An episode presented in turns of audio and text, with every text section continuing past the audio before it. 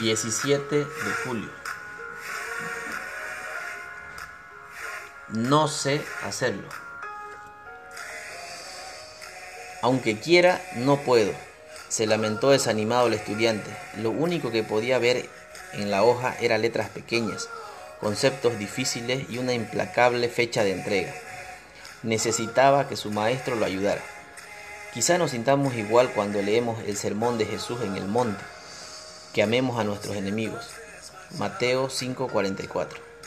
Que el enojo es tan malo como el asesinato, que la lujuria se equipara al adulterio.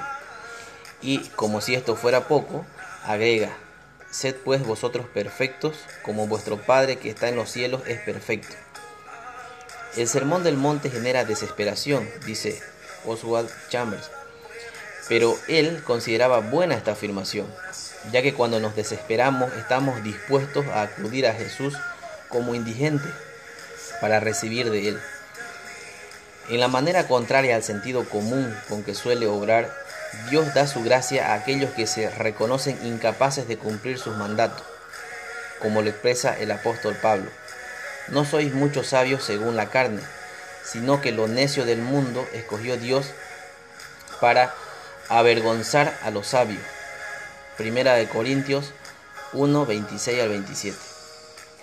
Nuestro Maestro es también nuestro Salvador y nos da la gracia y el poder para vivir para Él. Por eso podríamos decir, bienaventurados los pobres en espíritu, porque de ellos es el reino de los cielos. Mateo 5, 3. Repite conmigo, Señor, gracias por ser nuestra justicia. Que tengas un bendecido día y recuerda, por el Hijo podemos disfrutar la vida en el reino de Dios.